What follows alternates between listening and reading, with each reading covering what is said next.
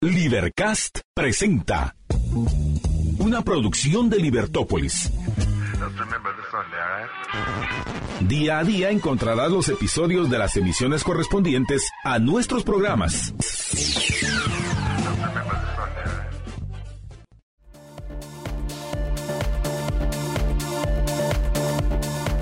Muy buenas tardes, estimados Radio Escuchas. Estamos en una nueva emisión de su programa Libertópolis al mediodía. Le saluda Jorge Jacobs. Mataglanda se une con nosotros en el siguiente segmento.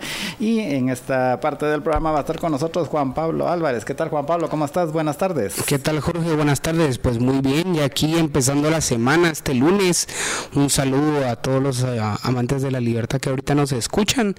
Y pues siempre, si lo tengo que decir enfrente de Marta Yolanda, también lo tengo que decir enfrente tuya, Jorge Espero de que me puedan acompañar el todos los viernes a las 5 de la tarde, ya que tengo a mi, mi programa, yo Juan Pablo Valores, al lado de Reinaldo Rodríguez. Así es, Juan Pablo conduce el programa de Libertópolis Viernes, el, todos los viernes de 5 a 6 de la tarde y eh, en donde estamos, eh, ponen los temas políticos al alcance de los jóvenes de su edad. Eso, sería así la, la descripción. Exactamente. La, la, descripción principal. Y eh, porque es, eh, estamos claros de que eh, es importante también llegar a las nuevas generaciones. Y eh, pues eh, entonces Juan Pablo va a estar hoy con nosotros aquí en, un par de segmentos. Luego, hoy a, las, en el, a partir de las doce y media estará con nosotros David Wong, que es el CEO de Invesco, y con él vamos a, van, vamos a estar conversando con relación a las promociones que tienen ahorita en Invesco antes de el halving del Bitcoin. Así que esté pendiente. A partir de las doce y media estará David Wong con nosotros. Y luego a la una de la tarde estará también aquí con nosotros Dani Fernández, em, el economista Dani Fernández. Y vamos a estar conversando con relación a la ley de las tarjetas de crédito. La, que em, esta fue aprobada ya en tercera lectura en el Congreso, pero está pendiente todavía de la aprobación por artículos la redacción final. Y luego a las 2 menos cuarto tendremos la Liber Cátedra con el juez Ricardo Rojas y eh, este es eh, el segmento que tenemos todos los lunes con el juez Ricardo Rojas, que estamos eh, ahorita estudiando precisamente uno de sus libros en donde él explica acerca de la obra de Ayn Rand. Y eh, pues esto es básicamente lo que tendremos en esta semana, en, este día en el programa. Y pues vamos al, a hablar también en el interim, pues hablaremos de, de algunos de los temas, de algunos de los temas de algunos de los temas políticos que están en, eh, que están eh, bulliendo en el ambiente y que tiene que ver principalmente con las aprobaciones de algunas legislaciones en el Congreso, los cambios que están haciendo en algunos ministerios. Y pues de todo eso vamos a estar conversando hoy con ustedes y eh, que, de todos estos temas que te ¿Qué te llama más la atención, Juan Pablo? Bueno, uno de los temas muy importantes es tal vez el de la tarjeta de crédito, la ley. Ya que anteriormente cuando se había llevado, yo creo que en, su primera lectura, eh, la Corte Suprema de Constitucionalidad la Corte de Constitucionalidad, perdón, había dicho de que el proceso de esta ley no debería de seguir, ya que es inconstitucional respecto a la, a la Constitución Política de la República. Precisamente no sé el artículo eh, el cual se le otorga esta inconstitucionalidad de ley, pero en ver este avance, eh, no es ilegal porque siempre se recae en una inconstitucionalidad cuando el proceso ya finaliza y ya se emite como ley y recae en el diario de Centroamérica. Ahí es cuando se puede ya caer en una inconstitucionalidad. Así que por eso creo yo de que todavía no hay pronunciamiento de la de la CC y realmente yo a la ley sí le veo algunos bastantes puntos positivos de más que puntos negativos pero siempre es muy muy importante analizar textualmente analizar el texto de la ley, porque eso es lo que va a regir luego a todos los eh, operadores bancarios. Sí, de hecho no fue esto, sino había sido otra legislación también así de, tarjetas de crédito que había sido aprobada y que fue, eh, fue declarada inconstitucional por la Corte. En este caso el proceso sí eh, es hasta luego de que se aprueban, entonces ya se pueden meter acciones de inconstitucionalidad si alguien considera, si alguien considera que tiene una inconstitucionalidad o varias o es completamente inconstitucional toda la ley. entonces si la, la, Corte de Constitucionalidad no puede actuar de, em, de oficio en el sentido de que ah, ahí creo que hay inconstitucionalidad, no voy a hacer algo ah, con respecto, sino que tiene que ser alguien, o sea, alguna persona, alguna institución, alguna entidad la que interponga una acción de inconstitucionalidad. Y entonces con base en eso, pues ya la, la, la CCE resuelve, que en los últimos años ha sido un poco ¿qué? creativa la, la CCE en, en qué, cosa, qué cosas y cómo la resuelve, porque a veces abarca más de lo que le están pidiendo, por ejemplo, pero, eh, pero sí tiene que ser alguien que actúe dependiendo de, de lo que con, de si considera que algunos artículos o la legislación completa es inconstitucional, que en este caso esta es otra versión que salió después de eso, incluso la primera lectura creo que de esta actual, la primera lectura creo que fue en el 2019, imagínate. 19, sí. Y hasta ahorita pues llegaron ya a la tercera lectura que fue hace dos semanas eh, y... Eh, entonces ahora pues viene el proceso este de aprobación, eh, de aprobación ya por, por artículos que veremos si se da esta semana. Esto depende mucho de qué suceda en la reunión de jefes de bloque, que es hoy, eh, ya en un rato, ahorita estará empezando, en donde deciden cuál va a ser la agenda que se dé dentro, que se vea dentro del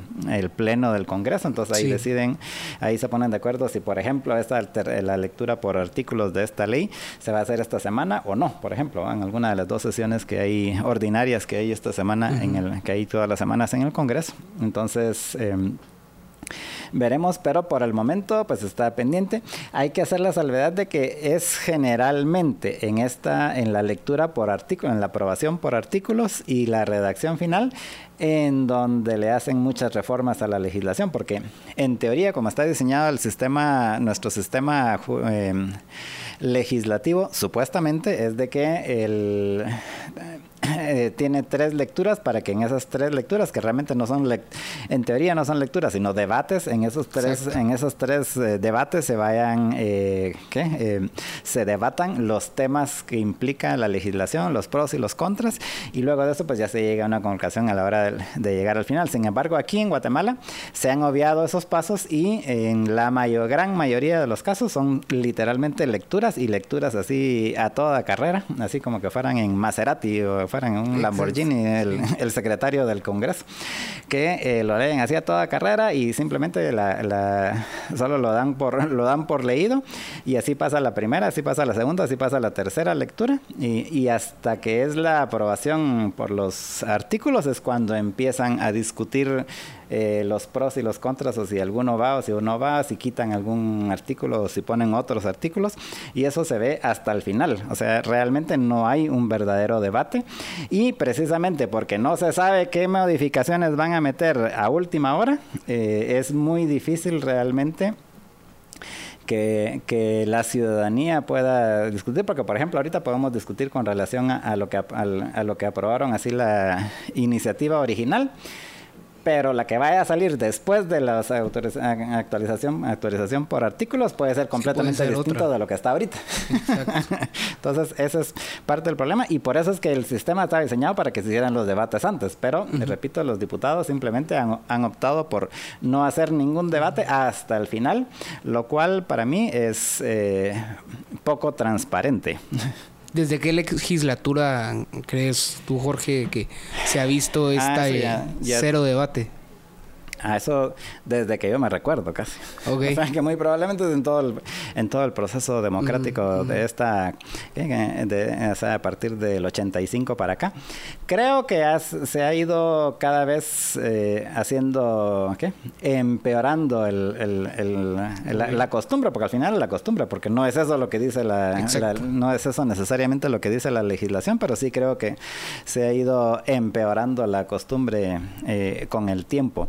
Pero vamos a ir a una pausa, Juan Pablo, y antes de ir a, la pausa, solo déjeme contarle que hoy vamos a estar disfrutando aquí unos gelatos de cheesecake y de chocolate crujiente con avellanas, que es este que pueden ver ustedes aquí.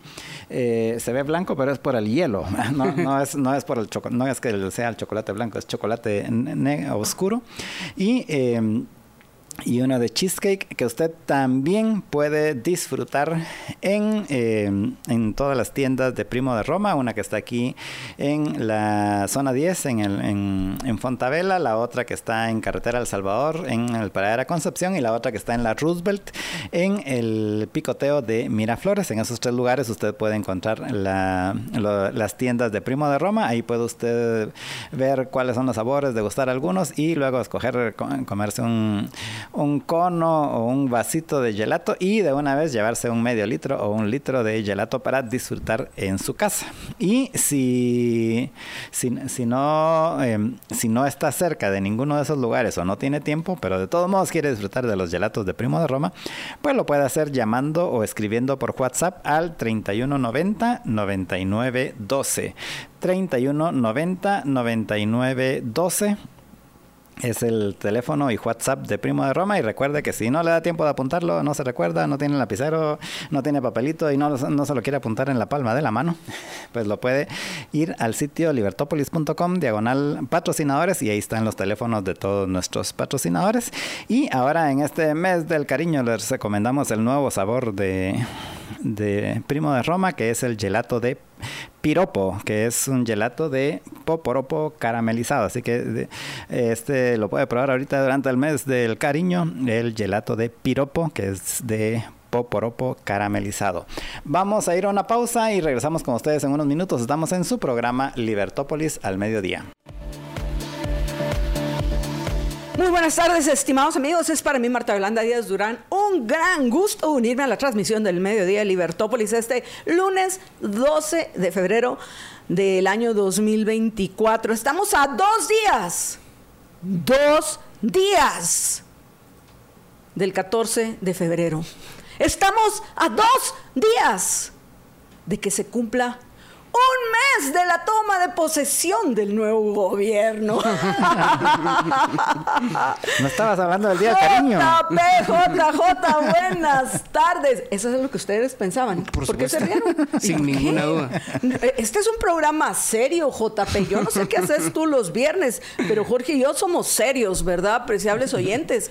Y vamos a hablar de eso, que se cumple un mes de que comenzó el gobierno de Bernardo Arevalo, que por cierto, el, al día siguiente se va de viaje a Europa. Su primera gira arti Ay, no, no, perdón, ya iba a decir yo. Es que ustedes, por andar hablando el Día del Cariño, si yo toda seria, mucha. Ahí están los, menos mal que están los oyentes de testigos. Que aquí los, los revoltosos son JP, Juan Pablo Álvarez y Jorge Jacobs, JJ. Pues bueno, apreciables oyentes, efectivamente se cumple el Día del Cariño, se cumple un mes del inicio del gobierno de Arevalo y en final, al fin, el cambio de gobierno. ¿Cómo vuela el tiempo? Si hace apenas, se imaginan, hace un, pues, casi un mes nos encontrábamos nosotros en esa cobertura especial que, hicimos aquí, eh, Juan Pablo eh, haciendo amistades brasileiras, Joao, el anarquista comunista, qué lástima que se nos perdió.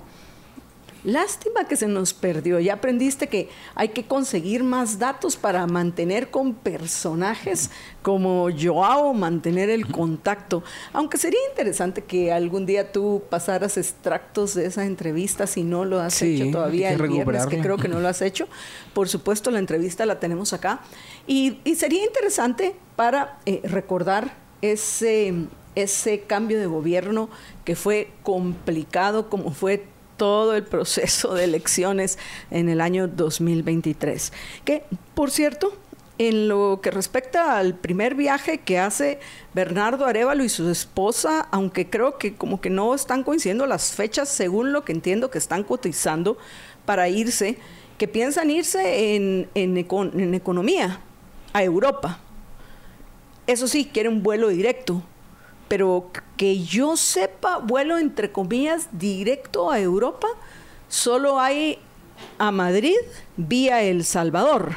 Sí, pero es en el mismo avión, solo pasa haciendo, recogiendo gente de El Salvador y se va para allá. O sea, no hay que bajarse y, subirse a otro avión, por así decirlo. Por eso dije yo, vuelo directo solo hay uno, que sería vía, a, eh, sería a Madrid, vía El Salvador, según lo que se conoce, eh, va a Alemania, si recuerdo correctamente, va a Hungría, va a España, y estoy olvidando algún, creo que Ginebra mencionaron que también iban a ir a, Ginebra.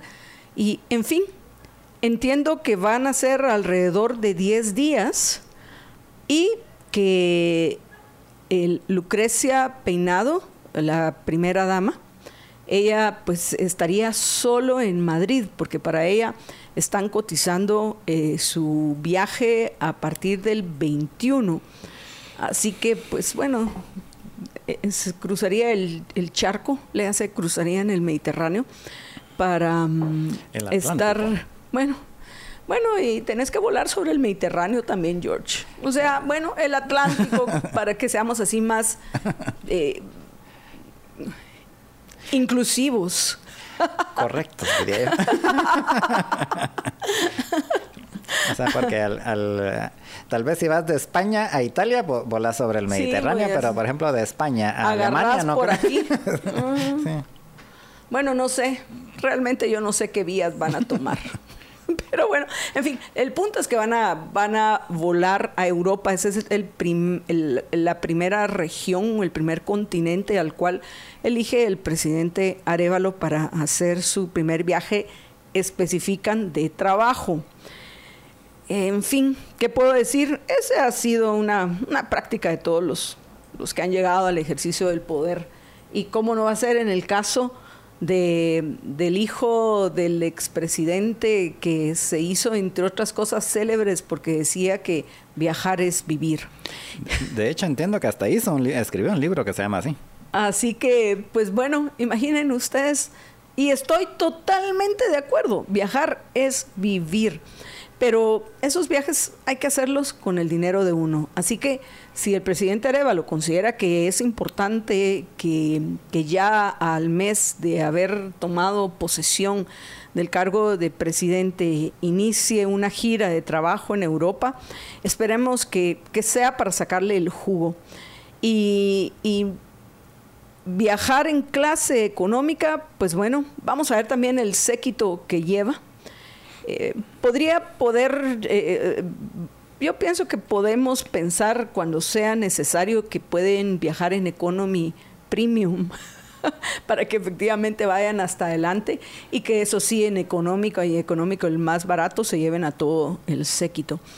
A ver si lo cumplen y cuánto tiempo les dura esa medida. Esperemos tener un mayor detalle próximamente en lo que respecta a la agenda del presidente en, Europa.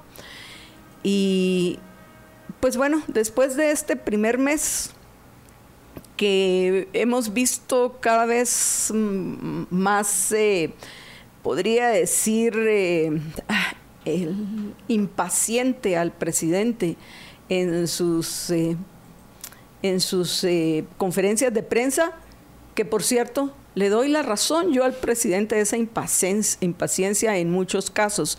No es una crítica tanto al presidente como a los reporteros, reporteras, reporteres que se encuentren cubriendo la conferencia del presidente Arevalo. Tiene razón de desesperarse. Y esperemos que continúe con esa dinámica de, presentarse ante, ante al final, ante los ciudadanos, el, presidente, y que también los periodistas, pues, eh, o los reporteros, las reporteras que cubren las conferencias de prensa, pues estén más, sean más objetivos a la hora de preguntar y, que sus preguntas, pues, ya hayan algunos temas que, los vayan dejando atrás, que ya los superen.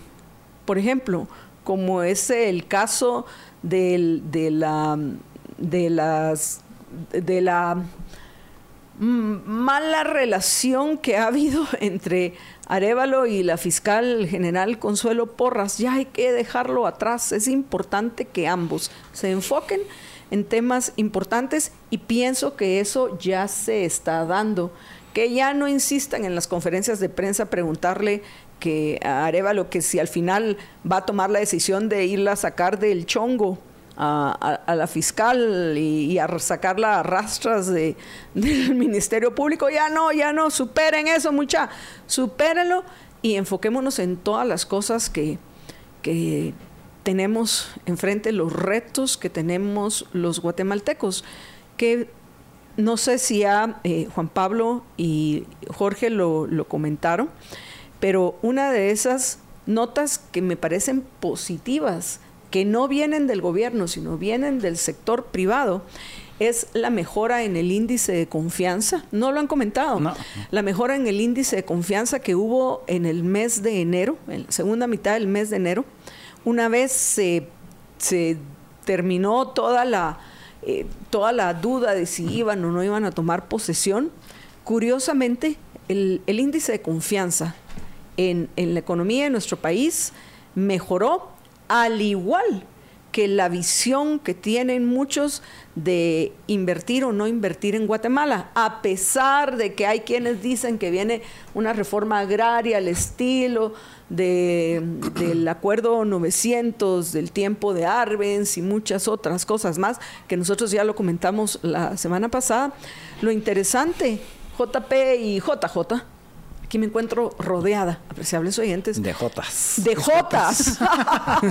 Uy, eso se puede malinterpretar. Sí, Sos un políticamente incorrecto, y creo que a JP aquí no le... menos mal que se rió. Menos mal. Yo sí soy el políticamente correcto. Tú sos el políticamente correcto y, George es el ingenuo, porque solo tú y yo nos dimos cuenta de, de que eso se puede... No sé si algunos de los oyentes se haya, se haya percatado de la ingenuidad y la inocencia de George. Pero, regresando otra vez al punto, el que, que quería comentar del índice de confianza en la economía de nuestro país, eso es una buena noticia.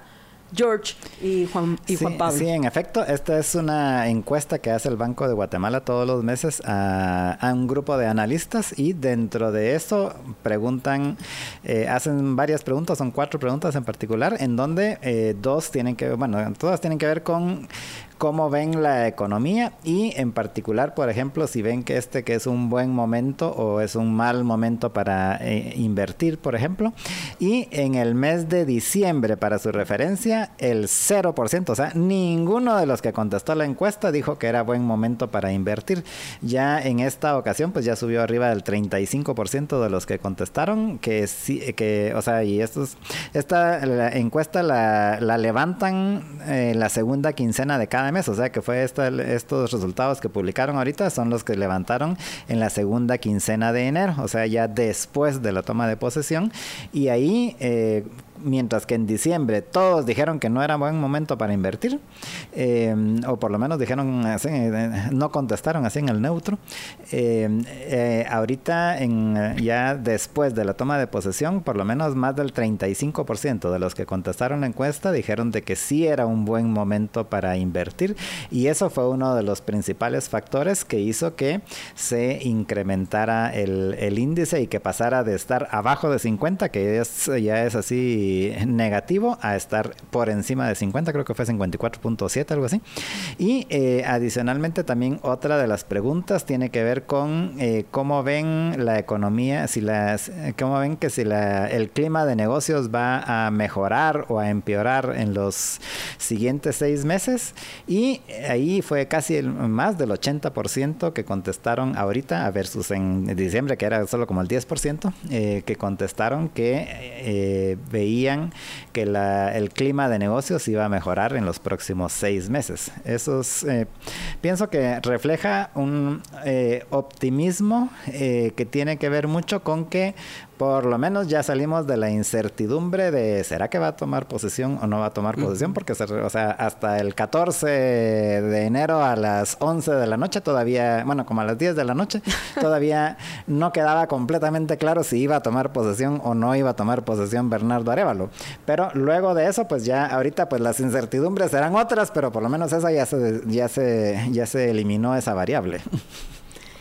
Sí, yo realmente em, me hace recordar eh, hace un tiempo que vi una conferencia de un inversionista aquí en Guatemala, eh, que invierte dentro y fuera de Guatemala, y nos habla de las calificaciones que se le otorgan al país, y una es la de riesgo país, y nos mencionaba de que en la conferencia de que el riesgo país cada vez en Guatemala ha ido decayendo, eso lo platicamos a finales del año pasado, y em, dijo, aquella persona que crea de que el desorden y la corrupción que pasa dentro del Estado de Guatemala no afecta a las inversiones y al mercado en sí puramente de la economía, e, está equivocada y se afecta. Y es algo muy, muy problemático, a mi parecer, el ver de que las inversiones y el carácter económico de todo el país se vea influenciado por cierto grupo selecto que no deja trabajar a los demás, ¿verdad?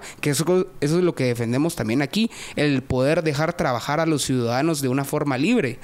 Y eso se me hace muy importante lo que contabas, Marta de Holanda, de que ya se regresa cada vez eh, un poco más la tranquilidad a la economía guatemalteca. Yo también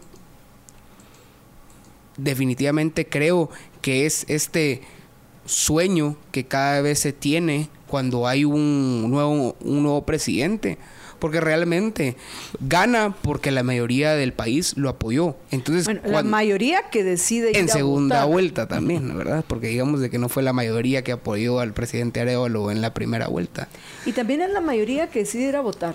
Claro. Eh, eh, la minoría de la mayoría que decide ir a votar que termina siendo la mayoría. Porque ese es uno de los principales problemas que hay, no solo en nuestro país, sino hasta en El Salvador. A pesar de lo admirado que es Bukele, según, el, según los resultados que presentó el Tribunal Supremo Electoral de El Salvador, que pues a nosotros nos habían dicho, nos habían dado unos datos todavía menores previos a que fueran oficializados. Nos habían dicho que había votado entre el 30 y el 40% de los salvadoreños que habían sido convocados. Al final lo lograron estirar hasta el 50%. Eso significa que la mitad de los salvadoreños, con todo y, la alta popularidad de Bukele, dentro y fuera de sus fronteras, la mitad de los salvadoreños no estaban motivados ni siquiera a ir a votar. Lo mismo sucede en Guatemala. Exacto, sí, sí. Pero eh, siento también que todavía es ese sesgo de ese nuevo gobierno, quiere hacer bien las cosas, porque realmente de todos los gobiernos nace ese deseo, aunque sea contrario a las acciones del pasado del gobernante, el del gobernante, perdón, de que ahorita sí va a hacer bien las cosas. Y siento de que sí, sí existe mucho eso ahorita. Así que eh, más con el discurso que maneja el actual partido, que es contra la corrupción, transparencia, ¿verdad? Siento que puede sesgar un poco al país, pero eh, esperemos de que sí siga así y que también las calificaciones de riesgo país, como mencionaba antes, que sí afectan a las inversiones aquí y entre más crezca la economía, más ricos son de la clase más alta a la clase más baja, hay que recordarlo. Eh, que siga así, que siga la confianza y que aumente la inversión. Así es, eso esperamos. Y hablando de inversiones, me, me espera ya David Wong en los estudios para que conversemos acerca del Bull Run y de inversiones también. me parece maravilloso. Más hoy que el, en dos años aproximadamente regresa y supera el Bitcoin la cotización de los 50 mil dólares. Por la mañana Bitcoin superó el, los, la barrera de los 50 mil. Por supuesto, pienso que no es que vaya a llegar al all time high, o sea, los 69 mil de un solo y que la semana entrante, o sea, me parecería muy extraño que eso pasara. pienso que tiene que haber y espero que haya, porque quiero comprar e invertir más, haya una, una corrección pero hoy superó el Bitcoin los 50 mil eh, dólares. ¿Qué significa esto dentro del contexto de un bull run? ¿Qué es un bull run? Y, mm, y, y, qué nos dice ese eh, interés mayor en el mundo cripto también de las finanzas tradicionales con los ETFs, de los cuales vamos a eh, conversar en el siguiente segmento, acerca de lo que está sucediendo en todo el mundo, Guatemala incluida. Y recuerden que en El Salvador el Bitcoin es una moneda de curso legal y Guatemala con su ley de, libre negociación de divisas no le queda de otra. El Bitcoin también es un, eh, eh, es un medio de intercambio, si no lo quieren llamar una moneda de manejo en nuestro país. Por supuesto que yo no utilizaría el Bitcoin para comprar cosas, pero quien lo quiera hacer, pues lo puede hacer. Pero antes de que nos despidamos y le demos la bienvenida a, a David, eh, gracias a Juan Pablo y a George por estar en la primera media hora y un poquito más, en los primeros 38 minutos del programa. Así que, por favor, despídanse. Juan Pablo, bueno, gracias aquí también por llamarme estos lunes que son parte de su programa. Y también recordarles que ahí estaremos los viernes a las 5 eh, de la tarde. Yo, Juan Pablo Álvarez, con mi compañero Reinaldo Rodríguez. Y para que no se pierdan ninguna de las transmisiones que estamos dando aquí en este maravilloso programa. Y recuerden, acompañen a, a la... voy a ser políticamente incorrecta. Acompañen a la semilla de la libertad.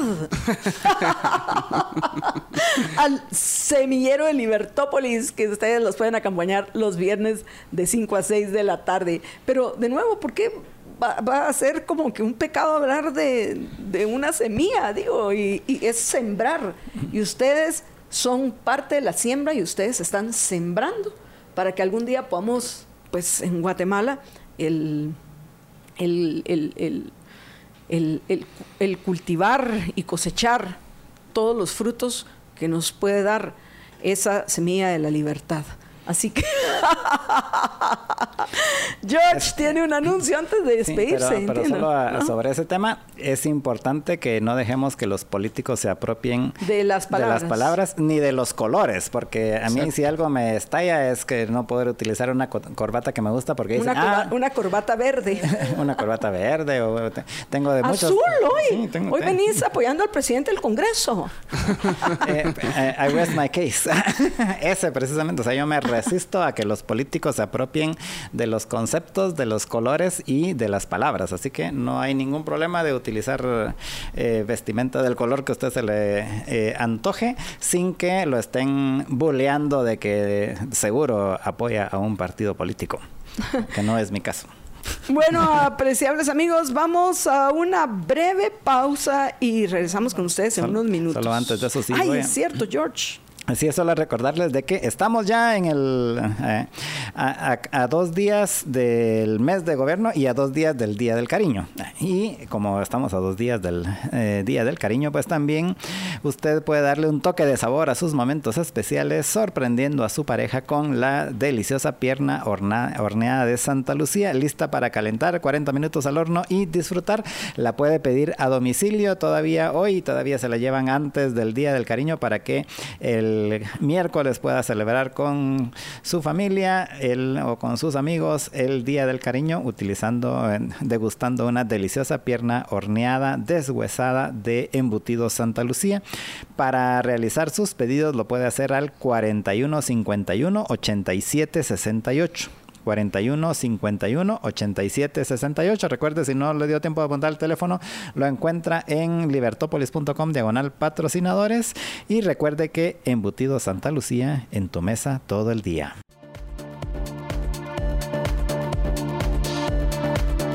Y bueno, apreciables amigos, estamos ya de regreso en la emisión del mediodía de Libertópolis y estábamos comentando precisamente con nuestros amigos de InvestGo, que solo voy a presentar a uno que se encuentra en pantalla, a David Wong, acerca de, de, pues bueno, las próximas actividades en el mundo de Bitcoin y las criptos y pues sobre todo estábamos comentando de, que hoy, después de un par de años, Bitcoin superó la, marca de los 50 mil dólares. Y extrañados, pues más adelante voy a explicar yo por qué, pero extrañados estaban David y quienes me escuchaban que yo lo que esperaba es que cayera otra vez a 40 mil. pero igual estoy contenta, pues, pero bueno, démosle formalmente la bienvenida a David Wong, CEO de Invesco. David, buenas tardes. Aquí, feliz de estar compartiendo otra vez con ustedes. Y justo estaba recordándome de uno de nuestros programas del año pasado cuando hablábamos y que estábamos como en los 17 mil dólares en Bitcoin. Y dijimos, vamos a, hacer una recopilación de todos los programas que hacemos, porque casi vamos haciendo un tracking del precio. Y hoy, pues justo, estamos pasando la barrera de los 50 mil dólares en Bitcoin, que es un crecimiento pues fuertísimo en este año, ¿verdad? O sea, hoy hay más del 95% de todos los bitcoins están en, en, positivo. O sea, toda la gente que ha invertido en bitcoin en toda la historia, el 95% está positivo. O sea, que es súper interesante, ¿verdad? Sobre todo aquellos que compraron en el 2021. En el all time high. Le hace a, a, mí, pero, yo por lo menos aprendí y sí logré bajar de una forma sensible mi precio promedio, pero hubo muchos que se quedaron en los 48 mil. Y hoy finalmente, después de casi, después de dos años y medio este es el, hoy es el precio más alto de los últimos dos años. Sí, lograron estar nuevamente en, en, positivo. Pero eh, vamos a poner en pantalla, vamos a poner, tengo mucha luz, tengo mucha luz.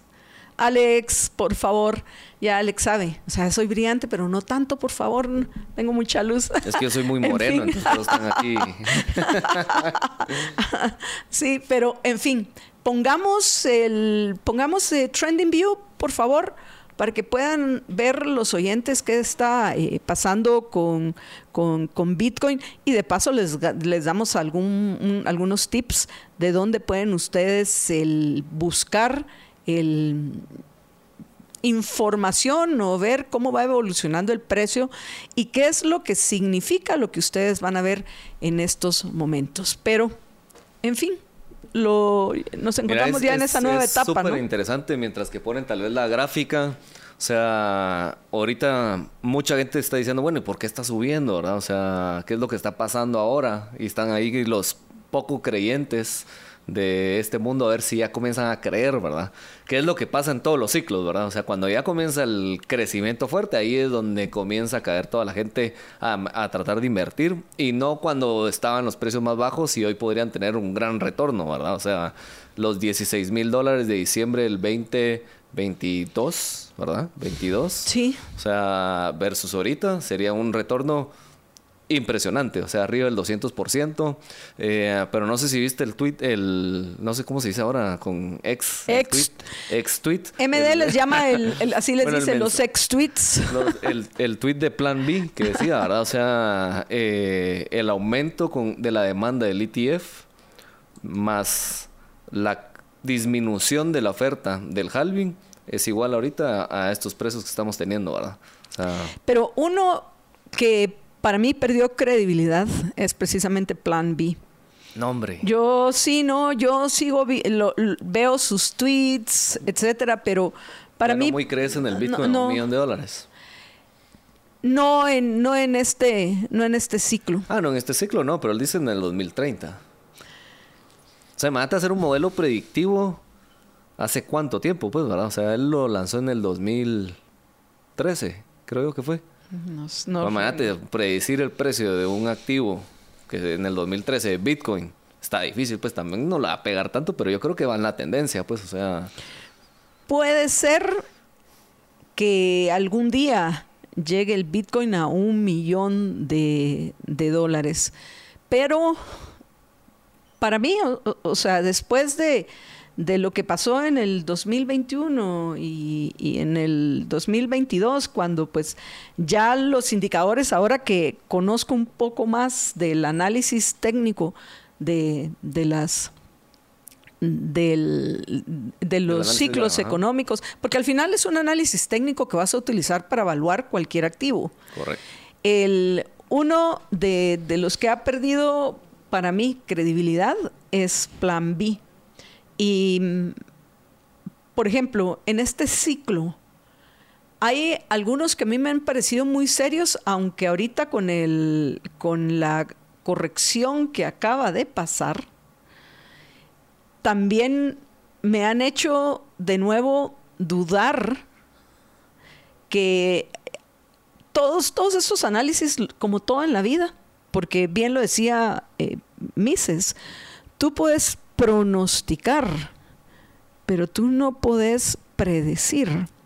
Y entonces esa tendencia que tienen algunos eh, eh, influencers del mundo cripto de predecir, pues yo les he perdido la, la confianza por esos motivos. Por ejemplo, esta corrección que recién pasó, estaban algunos estimando, serios, estaban estimando que se podía llegar eh, nuevamente y más aún de la corrección cuando de la, se lanzó de la, el ETF? de la- no sí la corrección después del lanzamiento de los ETFs de los cuales ya vamos a hablar en unos minutos. Eh, la corrección que se dio según la estructura del mercado era necesaria una corrección. Y era necesaria desde antes. Pero por todo el hype del ETF o sea, por toda la emoción y todos los comentarios que había con, con los ETFs, que es básicamente la llegada formal, oficial de las finanzas tradicionales al mundo de las criptos, el, con, con todo eso, e- esa corrección estructural que se ha dado a lo largo de los distintos ciclos que ha tenido Bitcoin no se había dado. Entonces, según muchos, podía llegar hasta los 30 mil. Yo hasta escuché algunos decir, puede decir que solo con un wigo, o sea, una caída, inmediatamente se recupera. Podría estar a- en, en algún momento bajando a los 29 mil, que inmediatamente iba a ser comprado ese precio por cualquier cantidad de gente. Pero todos estimaban que lo más probable es que iba a, a llegar a 32 mil y que luego se iba a quedar en, entre los 35 y los 38 en un periodo de acumulación.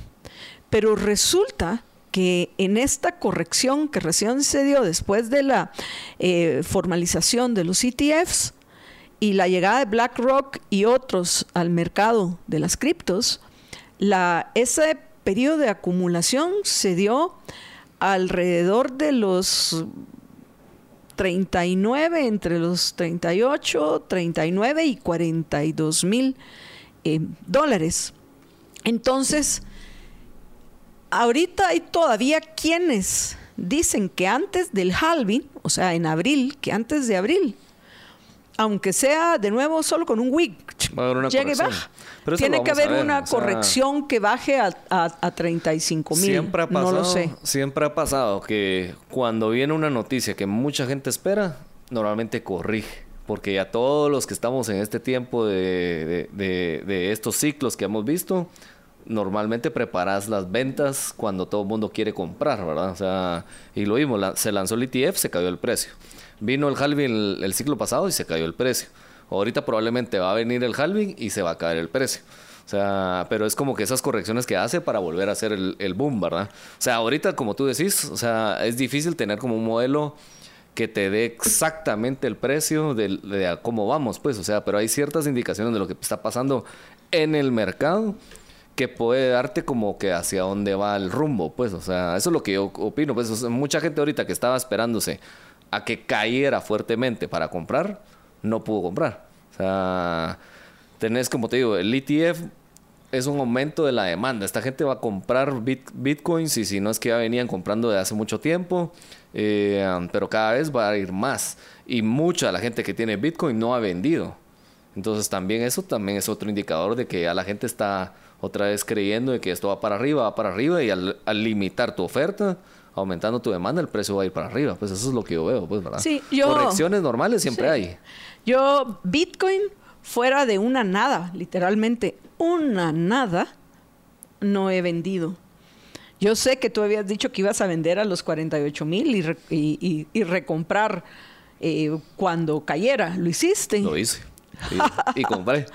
O sea, sí O he sea, logrado tú sí- ahorita. tú sí no te esper- no esperaste los sí, ahorita 35,000. To- todos mis trades de este año, como que eh, me he tomado riesgo de decir, bueno, es que si no vendo, no gano. Pues, o sea, hay que comenzar a aprender también de los errores de, de los ciclos pasados. Y lo que he hecho, vendí Solana, vendí Ethereum, vendí Bitcoin, volví a comprar. Y hasta el momento vamos, vamos bien, pues, o sea, que eso es lo que hay que hacer, ¿verdad? Ver cómo una estrategia. O sea, hay dos formas de acumular. O, o vendes caro y compras barato y te vas así, pero es difícil pegarle esos precios. O le vas comprando cada vez más y vas ponderadamente eh, agarrando más monedas, pues, ¿verdad? Sí, yo vendí una nada de Bitcoin, una nada porque dije, no, o sea, realmente yo con Bitcoin me voy a esperar a finales de este año, a principios del entrante. Entonces dije, no, no me voy a correr el riesgo. Solana sí vendí un poco, recompré también y luego volví a revender y ahorita estoy esperando que vuelva a caer para poder recomprar. Eh, vendí algunos eh, AVAX también. Yo creo que eso es lo que hay que hacer, ¿verdad? O sí. sea, lo que pasa es que a veces cuando uno vende, te entra como que esa sensación de que necesitas comprar ya. Sí. Y no puedes esperar. O sea. Sí, eso es así. Así eh, estoy yo ahorita con mis solanas. Y, y, y- es normal, creo yo, pues es, es por naturaleza, pues, pero es justo como decir, bueno, yo ya vendí, ya tenés tu posición con ganancia, ahora cuál es tu target, en qué momento querés comprar. Vendiste Solana en 100 dólares, ahora querés comprarlo en 90. Bueno, entonces, paciencia, pues, o sea, puede ser que suba a 110, ahorita estamos casi Ahorita llegando a está en 110. 100, creo ya ¿no? llegó a 110, superó los 110 y volvió a Ethereum caer a en 107. 2550, Bitcoin en 50 mil, ¿verdad? O sea, que justo hoy en la mañana les dije, miren, ya va a topar los 50 mil. Es más, la, la semana pasada estábamos en una reunión de la oficina, cuando estábamos como por 45, les dije, oh, miren, vamos a ver Bitcoin en febrero en 50 mil. No, hombre, nada que ver, que no sé qué. Lástima que no dije una semana, pues, porque hoy lo hubiéramos pegado, pues, ¿verdad? O sea, eh, um, pero ahí vamos, pues, ¿verdad? O sea, este, este es, creo que va a ser un ciclo bien interesante y un año bien interesante en todo lo que va a pasar en el mundo cripto. Sí, ahorita tenemos la pantalla, pero me extraña que no se está moviendo. ¿Por qué no se está moviendo la pantalla? Porque está fijo en 49.716.26.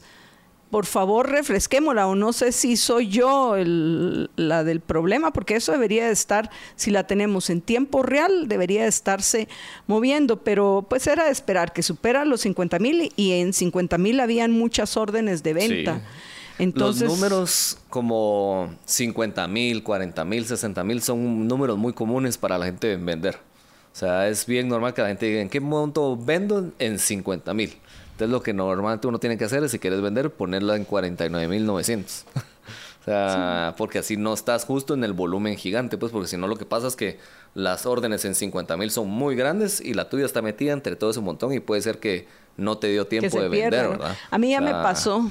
y lo mismo es en comprar. Eso, eso Sí. pasa cuando haces órdenes limitadas, ¿verdad? tenés que tener mucho cuidado con el grid, tanto a la hora de vender como a la hora de comprar, que es difícil manejarlo. ¿Cómo haces para porque por ejemplo les mencionaba yo quiero que baje porque hay varias eh, altcoins, sobre todo de los proyectos que recién se están lanzando, que son los que tienen un potencial de crecimiento de un 100, 200, 300, 400%, que hoy me interesan más que el Bitcoin, no con el objetivo de, como dicen algunos, de casarme con los proyectos y tenerlos forever and ever en mi vida, Sí. sino literalmente para comprar y vender a fin de año o a principios del entrante. Mira, o sea, yo siempre, o sea, yo, tú sabes que yo no soy como Bitcoin lover eh, maximalista, pues, o sea, yo creo que hay otras criptomonedas que, que te dan ese potencial. Eh, una de ellas en este último año es Solana, ¿verdad? O sea, Solana, la gente ya no creía en Solana cuando FTX vendió y cuando fue esa catástrofe, eh, pero veíamos Solana y discutíamos, ¿te acordás aquí afuera? Sí. En 9, 8 dólares un Solana, pues, y decíamos... Y- y "Este con miedo, momento", y pues, o con sea, miedo comprándolo, Con miedo, que ajá, si compras, pero me de te hubieras comprado mil dólares de Solana, hoy tendrías fácil 10 mil dólares. O sea, en cuestión de un año. ¿Qué, qué, qué, qué te va a dar un ¿Qué inversión retorno te eso, va a pues? dar O ese sea, retorno? Entonces, lo que, puede- lo que va a pasar otra vez en este ciclo es de nuevo altcoins generando retornos gigantescos versus Bitcoin, por supuesto. Pues, o sea, si Bitcoin llegara a 100 mil dólares, es un 100% de retorno versus que una, un Cardano, un Avalanche, un Mana, y no digamos las otras que te encantan, esas van a ser mil por ciento. Yo creo que pues, nos ¿verdad? tenemos O que sentar a platicar cuáles son las que me encantan porque te sorprenderías los cambios que he tenido. Ah, ya bajaste. Ya no tenés. No, ah, no, primero que todo, ahorita ves- eh, muchas de esas altcoins solo las tuve con Temporalmente. utilidades temporalmente Y y, las vendí, las vendí. Pero ahorita mi objetivo, y ahorita he reducido mucho mi portafolio. Y mm, lo que estoy es a la espera de comprar eh, algunas de las que recientemente han salido porque van a ser el- las que más, cap- más crecimiento van a tener porque son eh, the new kid in the block, pues eh, literalmente son la, la novedad. Entonces, estoy esperando. Yo creo que siempre hay que tener que- algo sí. de tu portafolio des- destinado a esas. Sí. Poco, creo yo, pues, o sea, para Sí, no- es, eso es- depende del, Son cuestión de riesgo de la, quien, de la. O sea, capacidad de, pero- de cuánto riesgo sos capaz Ajá. de aguantar. Ah. Entonces, y sí, por supuesto, no invertir en, en- en- en cosas que sí son un engaño total.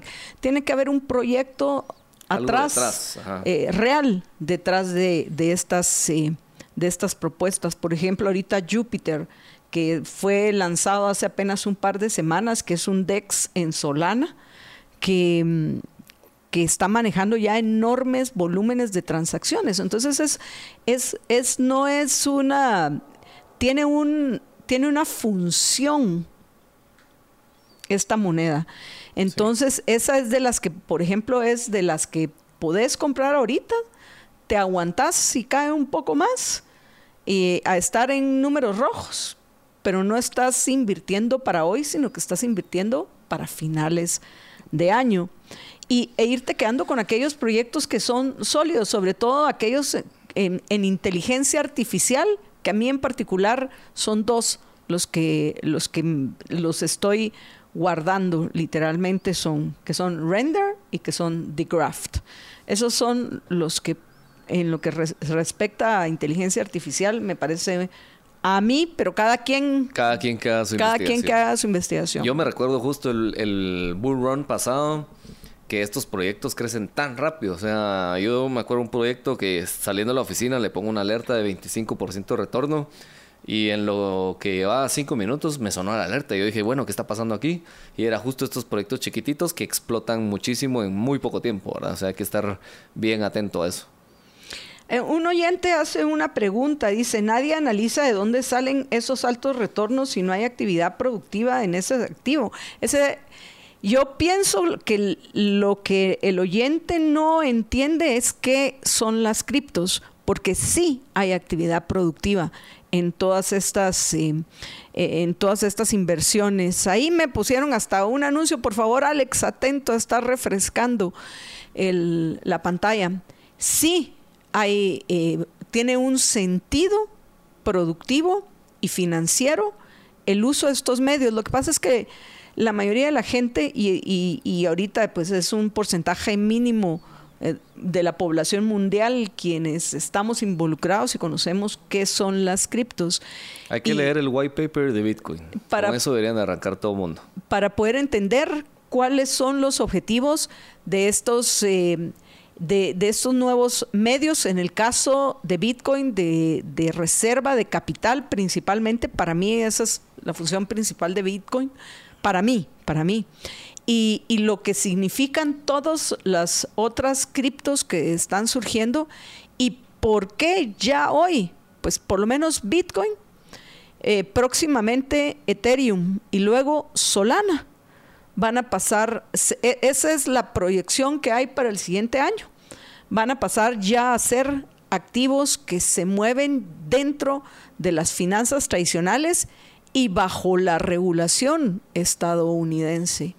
Hay que entenderlo, pero pienso que para eso lo mejor es que les explique eh, David qué son los ETFs y, y- y por qué han causado tanta, eh, tanto interés en el mundo de las finanzas? Mira, yo la verdad que lo voy a tratar de explicar lo más sencillo posible. Eh, todo este mundo de las criptos, la gente que quería comprar Bitcoin, que quería comprar Ethereum, por ejemplo, normalmente tiene que entrar a un exchange. O sea, esa era como la forma como hacerlo, ¿verdad? Eh, ¿Qué sucede acá? Es que normalmente las personas eran las que compraban las criptomonedas y cuando las empresas grandes, empresas públicas, por ejemplo, fondos de inversiones, quisieran tener una, parte de su portafolio de inversiones en Bitcoin, entran ya ahí como que con el tema de, bueno, ¿será que lo compro un exchange que no está tan regulado? ¿Será que yo tengo que almacenar las criptomonedas? Entonces ahí es donde existía como esa aspereza en el proceso. Un ETF es básicamente comprar Bitcoin en el caso de los ETF, pero dárselo a una empresa tipo BlackRock que tenga él la responsabilidad de comprarte la moneda, que tenga él la responsabilidad de, de cuidarte las llaves de las, de las Bitcoin y tú básicamente compras eh, como que fuera una acción en la bolsa que representa al Bitcoin. Entonces eso que, hace es que mucha más demanda pueda entrar al mercado y pueda comprar estos bitcoins. Así en, forma sencilla. O sea, entonces estos fondos de inversión hoy dicen, ok, yo no quiero comprarle ni a Binance los bitcoins, pero sí confío en BlackRock para comprarle el ETF y estar ahí con mi porción eh, hacia el bitcoin, se podría decir.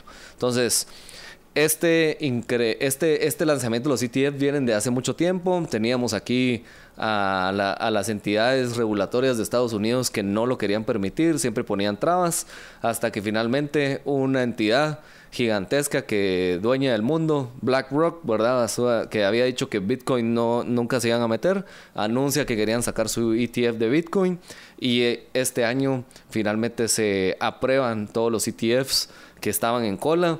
Ahorita viene también los ETFs de Ethereum también que van a estar están ahí que todavía no los han aprobado, pero esto significa que las entidades, instituciones, estos grandes fondos de de, de, de fondos eh, ¿cómo se me fue la palabra? Fondos de inversión. Fondos de inversión. Eh, puedan comprar el ETF. Entonces eso, otra vez, economía 1, aumenta la demanda, la oferta es estable o, en disminución y eso hace que el precio se dispare. El año pasado hablábamos que los ETFs probablemente iban a ser el, el, el boost que iba a tener esta nave en este nuevo ciclo para que el precio de Bitcoin explotara. Eh, y pues hoy es, es, un poquito lo que está sucediendo. Entonces hay gente que no quiere comprar el, Bitcoin en un exchange. Hoy pueden abrir cualquier eh, página donde uno compra acciones como Amazon, Apple, buscar los ETF de Bitcoin y comprar ahí su ETF, ¿verdad? El tiempo nos vuela, David, porque ya tenemos Vamos que terminar. volando. Sí, ya se nos fue el tiempo. Tenemos que conversar más seguido. Pero, pues bueno, y hay mucho de qué hablar.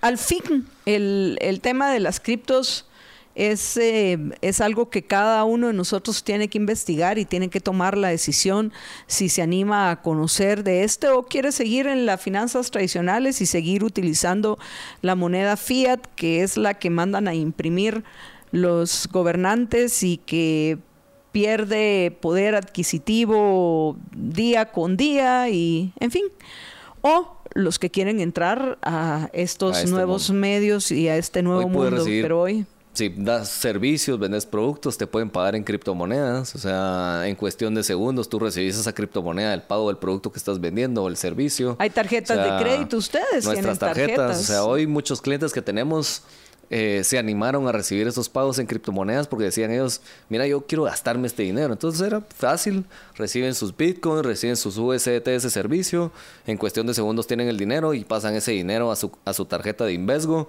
y lo pueden gastar en cualquier comercio que acepte una tarjeta Mastercard, que hoy te diría que son todas, pues, ¿verdad? Eh, entonces es una, una forma muy fácil. Y, y también, incluso, no, no sé si hayas visto, lanzamos ahí una, la InvestGold, una membresía para toda esta La gente que vi. quería eh, acreditar y estar seguro un poquito de, de disminuir sus comisiones.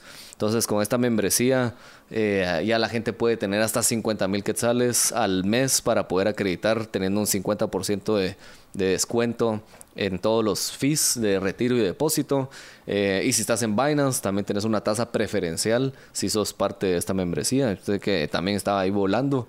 Eh, pero la idea es justo tener estos eh, insights de todos los clientes y poder ofrecerles nosotros esos productos para que entren a este mercado y no tengan esta fricción, ¿verdad? No, es un mercado fascinante y sobre todo cuando, cuando ves que en, principalmente es el medio que va a permitirnos el librarnos de los gobernantes como quienes controlan los medios de intercambio en, el mundo. Pero no es para todo el mundo. Yo, o sea, no, no va a ser para todos y el proceso de entenderlo, conocerlo y, de, y de que sea adoptado en muchos lados, yo sé que eso va a ser un proceso de años. Va a ser, no, no es que, vaya a ser este año ni el entrante. yo lo, que he dicho siempre, nadie sabe cómo funciona mandar un correo a nivel de programación. Hoy mandas correos y recibís correos constantemente. Eso va a pasar con esta tecnología. Pues, o sea, la gente tal vez dice, no, es que las criptos no sirven. Pero sí, vendo mi servicio en cripto y me lo pagan y lo paso a la tarjeta y estoy usándolo. Ahí está el uso, pues, o sea, ahí está la, forma de poder utilizar la tecnología de la blockchain, ¿verdad? Sí, no, yo, yo sí soy, eh, después de ya casi tres años que voy a comprar, eh, cumplir en este mundo y estudiando y conociendo. A hace tres años venimos a hablar de eso por primera vez. Eh, casi tres años.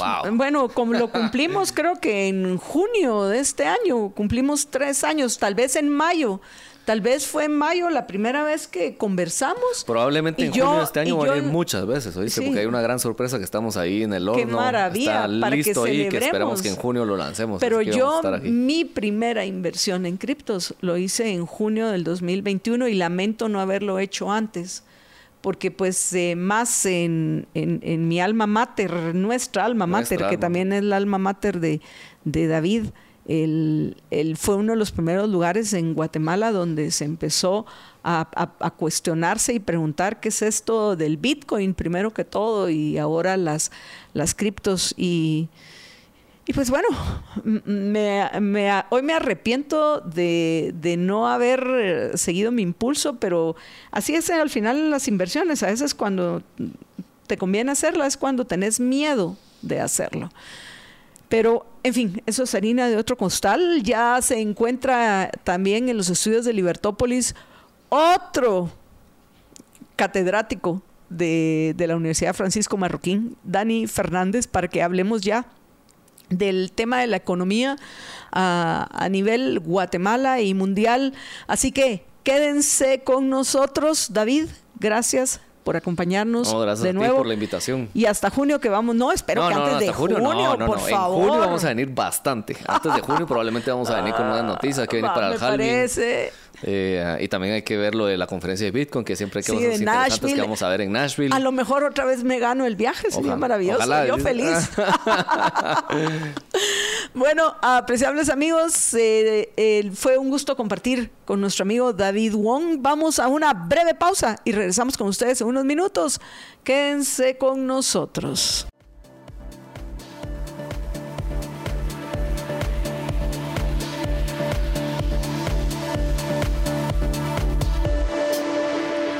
Y bueno, apreciables amigos, estamos ya de regreso junto con Dani Fernández, a quien le damos la bienvenida. Dani, buenas tardes. ¿Qué tal, Marta Yolanda? Pues, eh, pues gracias, gracias como siempre por invitarme, hombre.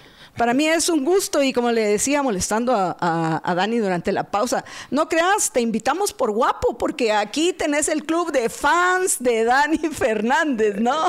Eh, eso no, bueno, ojalá fuera verdad. no, sí tenés tu club de fans, a ver a las oyentes, aunque la esposa de Dani, de Dani se ponga un poco celosa, digo yo. Y se pone, sí, no es tan difícil que se ponga celosa. Ah, va, entonces, va, entonces no, no. Pero por supuesto, apreciables amigos, es para nosotros un gusto. Estábamos aquí fregando porque previo a que empezáramos le, le decía a, Alex, recordate que nos tenemos que ver eh, buenos, bonitos e inteligentes. Y entonces dice Dani, no, milagros, no. Le dije, no, pero por lo menos lo vamos a intentar, pero aquí tú tenés tu club de fans por guapo y por inteligente. Así que vamos a... Y porque tiene información, además de eso, importantísimo para aquellos que sabemos que la información es poder. Necesitamos información económica.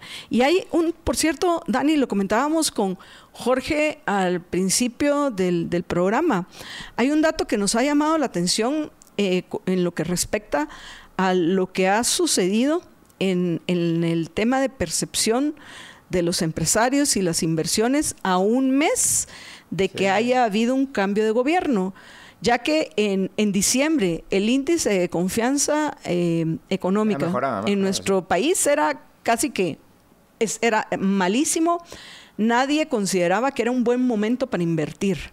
Lo que una vez se da el cambio de gobierno, cambia en enero y ahora es eh, así como el Bitcoin que está va para arriba. Así es. Va también la confianza de los empresarios en, nuestra economía y en las inversiones. ¿Por qué? ¿Y qué más info tenés para compartir con los oyentes? Eh, mm, la verdad que con el manejo de las narrativas es, complicado, pero recuerda cómo el manejo de la narrativa era que había, iba a haber un golpe de Estado y que iba a haber una transición complicada hacia la hacia el nuevo gobierno y ese pues escenario no se ha puesto de relieve. Ha habido una transición al final ordenada o relativamente ordenada hacia el nuevo gobierno y no, no ha habido mayores problemas, ¿no? Y bueno, pues también tienes por ahí a nuestros amigos del norte, eh, pues eh, metiendo presión a base de, pues, de medidas eh, de administrativas, de quitar visas y cosas de esas, que ha funcionado. Y bueno, de momento se quedaron en medidas administrativas y en algún momento hubo miedo de que se fueran a medidas económicas, es decir, que te dijeran, eh, ponemos en suspensión, imagínate que te dicen ponemos en suspensión el Tratado de Libre Comercio. Eso hubiera sido un golpe durísimo a Guatemala. No, digo que estuviéramos cerca de eso, pero desde luego están belicosos eh, nuestros vecinos del norte con, con, la, con la coyuntura nacional. Entonces yo creo que se puede explicar casi que exclusivamente por eso. Y luego, pues la verdad que el tiempo que llevan están, no, no ha hecho gran cosa el gobierno, pero el Congreso sí. Entonces, y no creo que haya hecho mucha cosa muy buena el Congreso, o sea, están muy, muy activos para mal, ¿no? Y entonces yo no, eh, desde ese lado, yo vería justificado que estuvieran de mal humor los, los, empresarios, no de buen humor, pero como, bueno, pues yo creo que esta gente que está ahora en el gobierno son expertos en manejar bastante bien la, la narrativa y de momento las cosas que han ido saliendo, una de las que creo que vamos a ir hablando, ¿no? que es la ley de competencia, no parece que, les, que esté haciendo daño a la, al menos, como digo, a la percepción. Yo creo que va a hacer mucho daño, sin ninguna duda, a la economía de, Guatemala, pero parece ser que los empresarios no lo ven así, o no se han leído la ley, o no saben lo que les viene encima. O piensan que no va a pasar como no ha pasado en cualquier cantidad de años. La ley vamos a llamarla correctamente, la ley anticompetencia. Anticompetencia. Olaf la llamaba la ley de extorsión, a los, ley de extorsión a empresarios, algo así le llamaba. sí, a cada quien le puede poner su apodo. Nosotros pensamos es algo bueno, es un buen apodo. El tuyo también es buen apodo. ¿eh? que lo mejor es, y para que se entienda que no es una ley que va a promover la competencia, sino todo lo contrario, le va a poner obstáculos a la libertad de, y arbitrariedad, Y arbitrariedad. Lo más grave para mí es que estas leyes han pasado en otros lugares, ¿no? Y, va a pasar, creo que por desgracia también en Guatemala, es que va a introducir mucha arbitrariedad a la hora de juzgar qué es una práctica monopolística y que no es una práctica monopolística queda, pues por suerte o por desgracia, por desgracia más bien, al arbitrio de la, del, pues, del funcionario. Funcionario que además no va a ser en absoluto independiente. Entonces yo, creo que esta, esta ley es un, es, un, va a ser un desastre. Pero quizá no sale, porque yo llevo aquí 10 años y 10 años llevan diciendo que viene una ley de competencia y no viene. Pero no sé, les veo con muchas ganas ahora. Les veo con muchas ganas y mucho... Y sobre todo, lo que hay ahora es un gobierno que quiere esa ley, un Congreso que quiere esa ley y, una, y, una, y un capital político que pueden utilizar para pasar esa ley.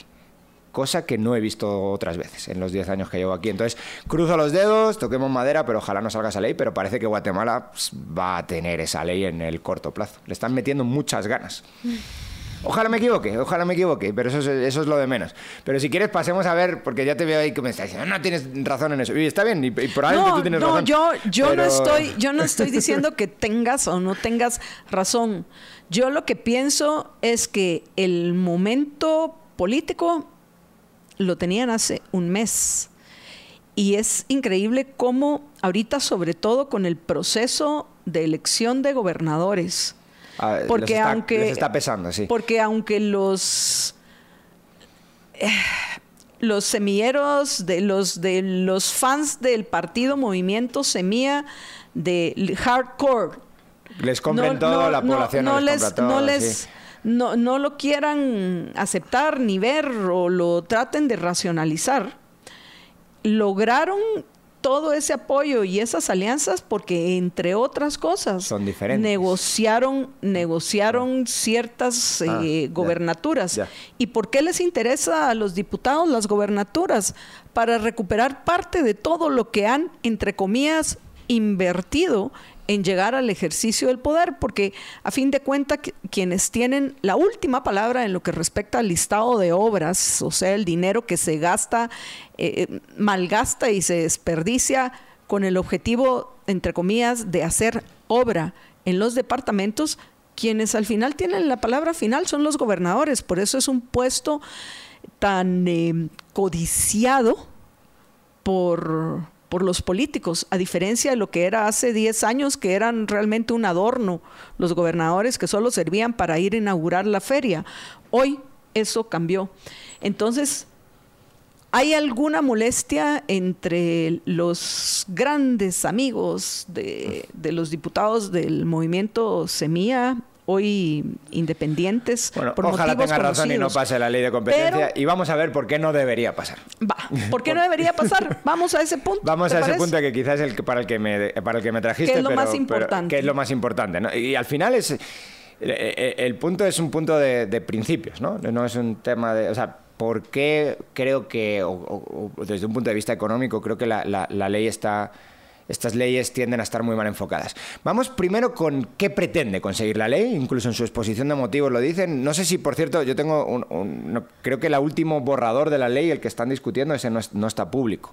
Pero, bueno, va- vamos a ver con exposición de motivos y qué buscan, ¿no? Entonces, lo que se busca es lo siguiente, lo que se busca es que haya una desconcentración del mercado, ¿no? O sea, lo que tenemos sería eh, algo así como unos eh, mercados donde hay pocos eh, empresarios y al haber pocos empresarios se generan ineficiencias económicas. ¿Entendías estas ineficiencias económicas? Desde un punto de vista relativamente simple. ¿Qué hace un empresario? Es un, principalmente un intermediario entre dos mercados. Un mercado de productos finales, donde se venden cosas y donde se podría innovar en esas cosas que se venden, y el mercado de factores productivos, donde se compran otras cosas. Típicamente los economistas, aunque a mí no me gusta esta división, pero típicamente los economistas hablan de tierra, trabajo y capital. Entonces los empresarios están comprando esos factores productivos, inputs en el, en el, en el sector, en, el, en, el, en su proceso productivo para producir bienes finales. Esto tiende a ser también una simplificación, pero bueno, más o menos esta es la idea. La idea es que lo que hacen los empresarios entonces es arbitrar márgenes empresariales. Tienen márgenes empresariales entre que- aquello que compran, que son los factores productivos, y aquello que venden, que son los eh, pues, artículos o bienes finales. Digo que es una sobresimplificación porque evidentemente no todos los empresarios están integrados verticalmente y puede ser que tú no vendas productos finales, sino que vendas inputs de otros empresarios. Pero bueno, eso eh, se entiende que estoy haciendo un, mega resumen de que, cómo funciona el sistema económico. Entonces, lo que, se, lo que se argumenta desde la ley de competencia es, si hay pocos empresarios, puede haber poca innovación, es decir, no probamos productos nuevos y además hay poca competencia por los factores productivos. Por lo tanto, pues se pueden pagar siempre salarios de miseria y puedes, eh, pues, pues puedes tener eh, pues unos márgenes empresariales altos que no se terminan arbitrando porque hay barreras de entrada que ponen los propios empresarios para que otros empresarios aparezcan en el mercado. Esta es la justificación y toda la teoría económica que hay, ¿eh? no hay más. Y, esto está bien. El problema es que esto es un, análisis necesario, pero no suficiente. Aquí hay más cosas y hay más detalles. Y esos detalles ya no aparecen. Pero vamos, no aparecen en esta ley, no aparecen prácticamente en ninguna. Pero bueno, entendiendo esto, pues se puede entender hasta un, hasta un objetivo loable, algo interesante que hacer. Oye, que sí, que queremos mejorar la eficiencia económica, queremos incrementar la competencia del mercado. Está muy bien todo eso. El problema es que eh, la, la forma de hacerlo, ¿verdad? La forma, la implementación de este, de este intento de buen de, de mejorar la eficiencia económica y de mejorar la competencia en los mercados. Entonces, ¿qué es lo que se hace? Y esto prácticamente, la ley de Watt es una copia de prácticamente cualquier, cualquier hay detalles siempre, ¿no? Pero de cualquier eh, detalles que se tropicalizan en cada lugar, pero principalmente son, son eh, mismos principios.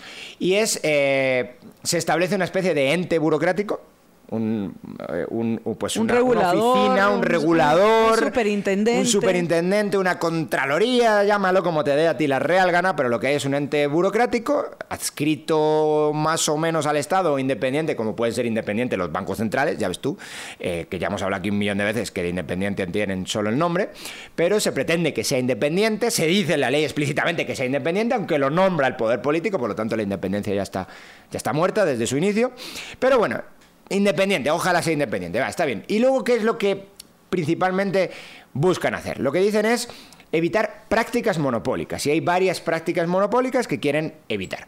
La primera de ellas es la formación de cárteles. ¿no? Entonces, eh, me junto con mis amigos eh, o, con, o con mis competidores en realidad y hacemos algo para restringir la competencia. Ese algo puede ser muchas cosas. Podemos fijar precios mínimos. Entonces hay un precio que no, no queremos hacernos la guerra entre nosotros, entonces fijamos un precio y ese precio pues no puede bajar de ahí. El, el- el, eh, pues, pues el, el- lo diré, el, ah, el precio de venta. Entonces entre nosotros nos repartimos un mercado y nos llevamos unas jugosas ganancias porque decidimos no competir entre nosotros. Esa es una práctica que pretende evitar, yo digo que lo- ahora voy a explicar por qué creo que esto no funciona, pero es una práctica que se pretende evitar. Otra práctica es la eh, zonificación, ¿no? Entonces tú eres el empresario A, yo soy el empresario B, sabes que esta parte del mercado te la vas a quedar tú y esta otra parte del mercado, geográficamente, puede ser, o incluso por segmentos de población, eh, te, la vas a, te la vas a quedar tú o me la voy a quedar yo. Eso es otra práctica monopólica que, eh, o de restricción de competencia que explícitamente busca atajar el, la, la- pues la, la, la- la- ley. Más prácticas que se buscan evitar. Buscan, por ejemplo, evitar lo que llaman precios predatorios. ¿Qué es un precio predatorio? Poner un precio demasiado bajo. Entonces ya has visto que si, si pones un precio alto, mal. Si pones un precio bajo, mal. Y aquí es donde viene el... el- el- la discrecionalidad y la y el jugo del asunto. Pero bueno, ¿qué- ¿por qué quieren evitar un precio predatorio? Porque se asume lo siguiente, ¿no? Que yo voy a... Yo soy un empresario grande, veo que aparece competencia, pongo un precio lo suficientemente bajo, quiebro la competencia y me quedo yo solo, entonces vuelvo a subir el precio y destruyo eh, pues la ef- esa eficiencia en el mercado, ¿no? Entonces esta es otra de las prácticas que se quiere, se pretende, se pretende evitar con, con la, con la ley. Entonces, pero fíjate ya algo que ya te vas quedando con. No sé si nos vamos quedando poco a poco con, con, con qué están haciendo, ¿no? Entonces, si el precio es alto, malo. Si el precio es bajo, malo. Exactamente cómo de alto o de bajo, no hay una escala objetiva para determinarlo. Alto y bajo según quién. Eso es, esa es la clave. Y aquí es donde va a venir toda la discrecionalidad y donde pueden destruir eh, mercados esta gente que pretende incrementar la competencia en los mercados. ¿Qué se necesita para que haya competencia, Dani? Lo que se necesita es ausencia de barreras de entrada. Entonces, si esto lo tocara la ley, yo estaría muy contento, pero es que la ley no lo toca. ¿Y a qué me refiero con barreras de entrada? Hay barreras de entrada, eh, una barrera de entrada es algo que los economistas hablamos mucho, pero una barrera de entrada puede ser algo tan fácil como una licencia. Oye, tú no puedes operar en este mercado si no tienes una, eh, eh, pues una, una aprobación de un burócrata que te dice sí, opera en el mercado. ¿Eso qué es? Pues eso es una barrera de entrada y una restricción bastante explícita a la competencia. Otra, otras eh, restricciones a la competencia puede ser, por ejemplo, eh, medidas de calidad. Yo te tengo, yo te digo, genero una oficina burocrática que te dice la calidad del, del y con calidad también es una cosa bastante arbitraria. Cómo se tiene que hacer el cemento. ¿No? Por ejemplo, te digo, tiene que tener tantas partes de agua, tantas partes de arena, tantas partes de lo que sea. O cómo se tiene que hacer el azúcar. Pues tiene que tener vitamina A. Pues eso son restricciones de competencia bastante graves que te dicen exactamente cómo se tienen que hacer y que curioso, curioso, tienden a coincidir sospechosamente con cómo ya fabrican las empresas anteriormente la- el producto que sea. No necesariamente con la mejor calidad del producto. Dicho de otra manera, es una restricción de competencia bastante clara. ¿Tú crees que eso lo toca la ley o alguna ley de competencia? No, no lo tocan esas cosas. Entonces, bueno, pues si tú quieres incrementar la competencia y la ley dijera estas cosas, Oye, pues a lo mejor empezaríamos a decir, a lo mejor esta sí es una ley de competencia de verdad, pero eso no lo dice. Lo que dice es, deja los otros feudos burocráticos sin tocar, los que restringen de verdad la competencia, y mete otro feudo burocrático aquí cuyo resultado final, y voy a intentar argumentar ahora por qué, todavía no lo he explicado, va a ser restringir más la competencia. Es el, el- yo creo que es por lo que los empresarios también pueden llegar a estar contentos, porque lo que va a restringir es la competencia Bueno, potencial. Un, empresario no va a estar de acuerdo. ya, ya, ya tenemos siempre ese debate. Eh, eh, un, Un mercantilista. alguien que está operando en el Alguien, mercado. alguien que, alguien que opera por medio de privilegios o Eso. quiere privilegios, ¿no? Pero un, un verdadero empresario lo que quiere es precisamente competir. Competir y ga- y ganarte el mercado Y, ganarte posible, el sí. mercado correctamente para, que sea sostenible en el largo plazo. Pero, en fin, Siempre tenemos esa... esa- esa- esa- eh, eh, yo tiendo a llamar a los empresarios a todos, y, pero es un tema terminológico. Yo no soy esencialista en los... en estoy de acuerdo con, con no, tu... no, con tu yo, punto. yo sí. Tú, tú sabes que filosóficamente soy objetivista y el- la teoría eh, ¿Cómo epistemológica del objetivismo. importa, ¿no? La taxonomía importa. Así es, porque el, todo término tiene un significado y el- la función primera del lenguaje no es para comunicarse, sino para pensar. Y- Entonces, para tú pensar correctamente, tenés que usar correctamente Sí. los términos. Por Sí, eso digo, es acuerdo, ley anticompetencia, es más fácil de De hecho, entender. sí, la, la izquierda además tiene un nombre para esto, ¿no? Se llama resignificación de los términos. Y así lo dice, te lo dicen así. Es básicamente para confundirte. Y está hecho para confundirte. Así que bueno, tampoco tengo nada que, que discutir. Solo que siempre, recuerdo que siempre con los empresarios, como, como no termino de meterme eso en la cabeza o, no- o- o de utilizar el término que, estás utilizando tú, siempre, siempre sale la- el, el- tema. Pero bueno, al fin y al cabo, otra vez, ¿qué, están haciendo, eh, qué, está haciendo esta comisión de competencia? ¿no? Este, este ente burocrático de la competencia. Lo que está haciendo es analizar una situación determinada y concluir si hay alguna práctica monopólica basado en su eh, personal percepción del, de, la situación concreta que está analizando. Entonces, esto es algo bastante complejo, porque tú puedes decir, bueno, ¿sabes qué? Yo creo que estos tipos se están coludiendo, ¿no? Yo creo que se están, se están, se están, se están metiendo en una, en una sala y están dividiéndose el mercado. Y ahora, lo siguiente es, ¿qué ocurriría en un mercado? O, o- esto lo hablan muchos economistas, que ya, ya casi no se ve esto por, por desgracia, pero antiguamente eh, algunos economistas de otras generaciones sí lo hablaban. ¿Qué ocurre con los cárteles? ¿no? ¿Qué ocurre con esos, esa, esa- distribución, ya sea geográfica, de precios, de, eh, eh, en un mercado que no, está, que no está intervenido? ¿Qué tiende a ocurrir con esa, con esa cartelización de la, de la, de de un sector. Pues lo que ocurre es que incentivas la competencia fuera del cárcel, del cártel. Si eh, lo- los beneficios, este diferencial entre el precio de lo que vendes y el precio de lo que compras, entre los factores productivos y los bienes finales, los beneficios atraen competencia. Aunque tú no quieras, atraen competencia. Sí o sí, no hay tu tía. Y eh, a mí me gusta analizar el, el caso del, de la OPEC, que es el ma- mayor cártel del mundo y que como es un cártel supraestatal o incluso un cártel de estados, ¿no? De estados que se meten entre ellos, no hay nadie que lo enfuerce por encima de ellos, ¿no? Y como no hay nadie que lo enfuerce y no hay nadie que esté ahí protegiéndolos, resulta que de repente aparece un competidor nuevo, llámese Estados Unidos en forma de fracking, y el cartel de la OPEC, de la, de la Organización de Productores de Petróleo, se vuelve ultra inestable. Pero igual que ocurre a ese nivel, puede ocurrir a niveles más bajos, siempre y cuando no existan estas otras barreras a la competencia de la que estábamos hablando antes. Si yo no establezco, si yo, si yo dejo que se reúnan unos tipos que tienen una licencia, que es un monopolio dado por el Estado, una práctica monopólica dada por el Estado, donde le dices, solamente vosotros vais a poder competir en este segmento, en este sector, y te reúnes entre vosotros, Ahí sí estoy de acuerdo que pueda haber algo negativo para los consumidores, pero ese algo negativo no es la reunión en sí. Eso es el efecto de, otro, de otra ley anterior o de, otro ente buro- burocrático anterior que está dando las licencias y que está diciendo solo tú, tú, tú, tú y tú vais a competir. Entonces, si tú quieres incrementar la competencia en ese sector, lo único que tienes que hacer es quitar la mala praxis, que es poner un ente que está dando licencias para operar en un mercado. Quitar esas eh, restricciones a la, a, la, a la- a la calidad que supuestamente, supuestamente nunca van por ahí, pero supuestamente van a proteger al consumidor.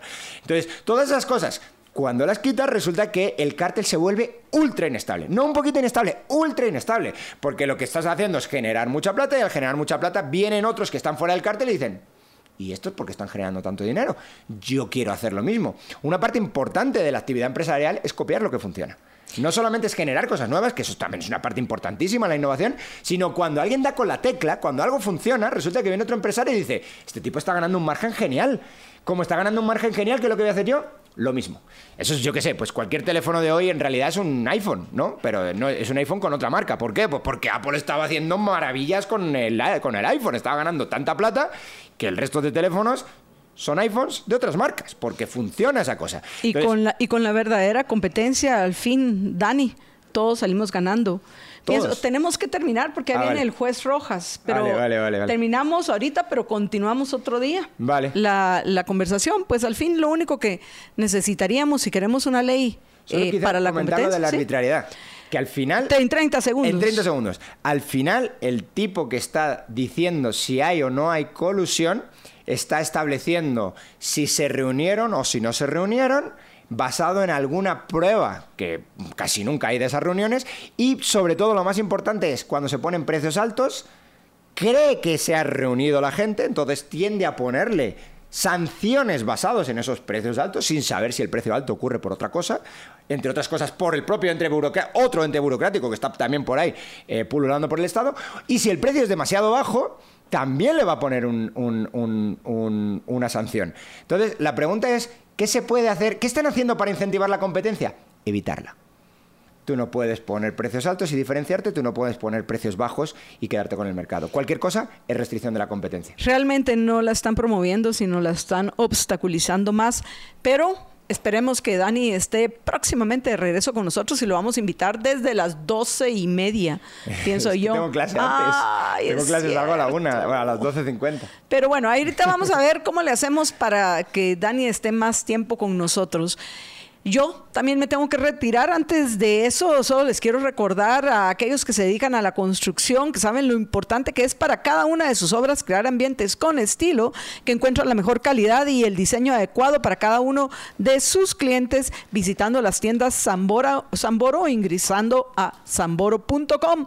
Zamboriza todos tus proyectos con Zamboro y por aquello de que tenga mm, pena de su salud y la de sus seres queridos, mi recomendación rápidamente es que escriban al WhatsApp 4950 3414 4950 3414 para pedir su gel de aloe vera de ELA. Cuídense muchísimo.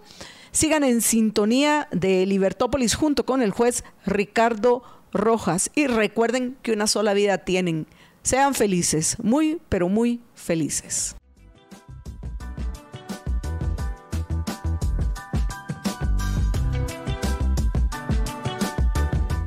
Bueno, siguiendo con el desarrollo de las eh, ideas de Rand en este libro, Realidad, Razón y Egoísmo, eh, veníamos viendo la primera rama de la filosofía, según Rand, siguiendo Aristóteles, que era la metafísica, esto es el estudio de la realidad, y veíamos que ella eh, respetaba los principios de la realidad a diferencia de otros filósofos, y sobre todo en la época en que ella escribió, ¿no?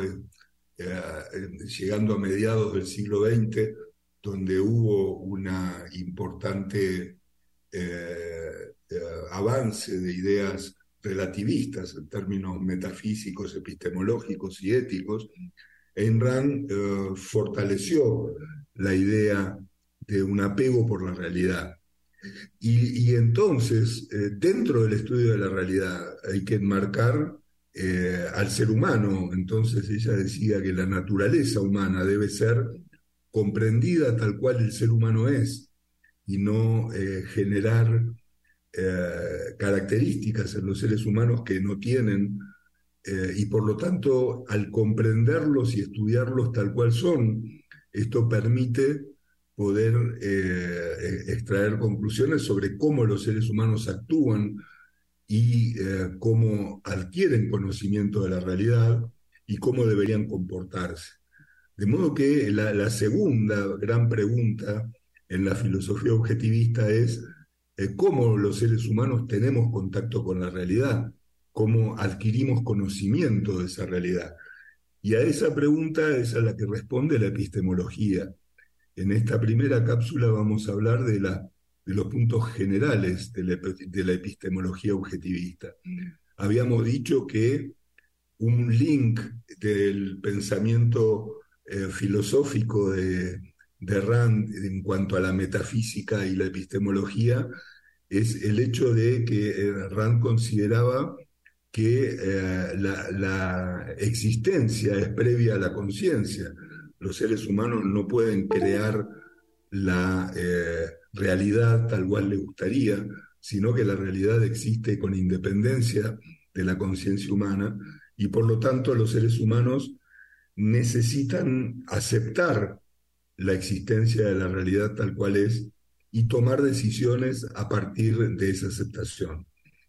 En otro tipo de animales eh, o, de, organismos vivos eh, existen otras formas de tomar conocimiento con esa realidad. Digo, una planta tiene mecanismos automáticos. Eh, las raíces buscan nutrientes y humedad en el suelo, las hojas buscan el sol para hacer fotosíntesis y estos procesos de supervivencia son automáticos.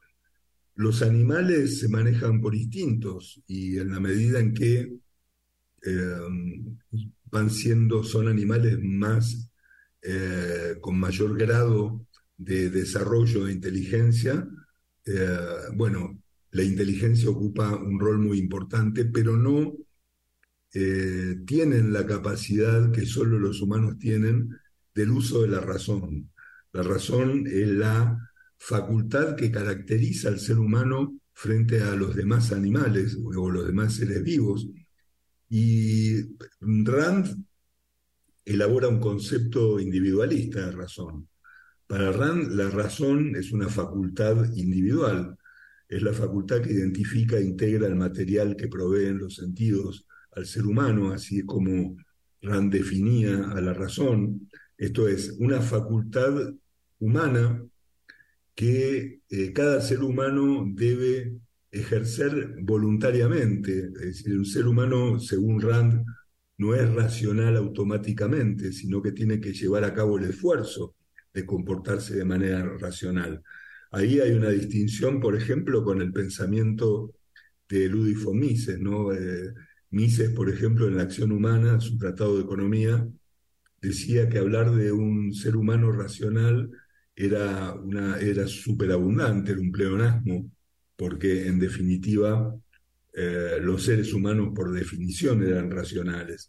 Para Rand, eh, ser racional no era una característica que fuera automática en el ser humano, sino que requería el esfuerzo de llevar a cabo este proceso que mencionaba, ¿no? de identificar e integrar el material que los sentidos le proveen al ser humano para extraer conclusiones. Em, ¿Cómo lleva a cabo este proceso?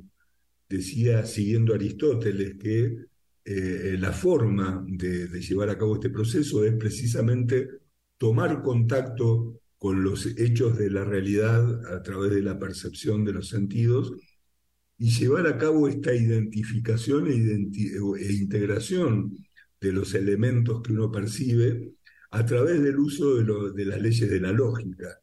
La lógica eh, elaborada por Aristóteles era el mecanismo por el cual uno puede integrar todo este material sin contradicción. O sea, lo que le permite la lógica al ser humano es eliminar las contradicciones en el análisis de eh, los, fenómenos que, percibe.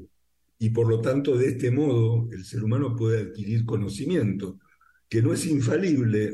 obviamente los seres humanos se pueden equivocar y frecuentemente se equivocan, pero eh, es el único mecanismo con lo que contamos para poder tomar conocimiento de la realidad y por lo tanto ejercer esta facultad de comportarse racionalmente, vamos a ver más adelante que para Rand tenía una importancia fundamental al punto tal de que la racionalidad fue considerada como la principal virtud dentro de la ética desarrollada por Rand. El ser humano tiene que tomar la decisión voluntaria de comportarse racionalmente y por lo tanto si no lo hace se puede guiar por misticismo, por impresiones, por lo que le dicen los demás pero en esos casos probablemente tenga problemas para avanzar en, la vida. Y por eso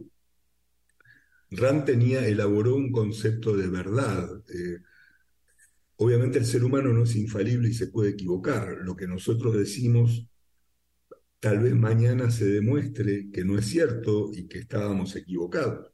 Sin embargo, los seres humanos necesitamos un contexto de verdad para poder tomar decisiones y para avanzar en la vida.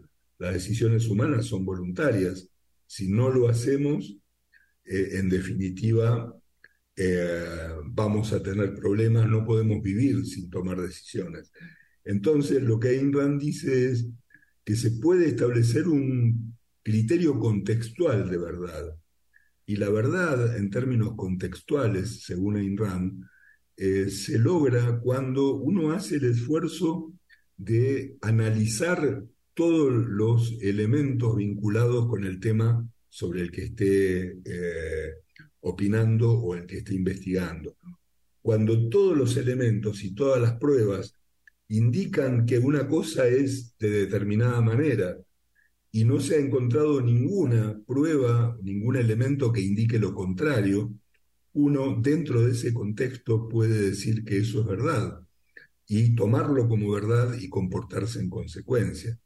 Imagínense que si una persona tuviese que eh, cuestionarse, por ejemplo, la ley de gravedad para bajar de un décimo piso de un edificio y, dudara si bajar por la escalera o el ascensor o, bajar flotando por el aire y dudara de la ley de gravedad, muy probablemente moriría rápidamente. O sea, uno eh, va adquiriendo conocimiento y va elaborando conceptos de verdad, que son conceptos eh, contextuales y, que nos permiten poder avanzar en la toma de decisiones y guiar nuestra vida. Eh, Rand, en este sentido, eh, desarrolló un concepto individualista de la epistemología, en el sentido de que la, que la razón es una facultad que se elige y se ejerce individualmente, no es automática y que por lo tanto cada ser humano tiene que tomar la decisión de eh, comportarse eh, racionalmente. No hay razón general. Por eso es que no se podría eh, confundir el pensamiento de Rand con, por ejemplo, las ideas del racionalismo del siglo XVIII, XVII, XVIII, donde una revalorización de la razón llevaba a pensar que todo el, mundo podía ser eh, organizado y regulado por alguna mente superior y por una razón superior. Eh, Rand tenía una visión individualista de la razón. Cada ser humano tiene su propia razón, o sea, porque es una facultad individual, y la ejerce o no la ejerce según su propia voluntad. Esto es muy importante y con esto tenemos una introducción a lo que es eh, la epistemología y vamos a seguir en, el próximo capítulo eh, brindando algunas precisiones sobre esta segunda rama de la filosofía en el pensamiento de Rand.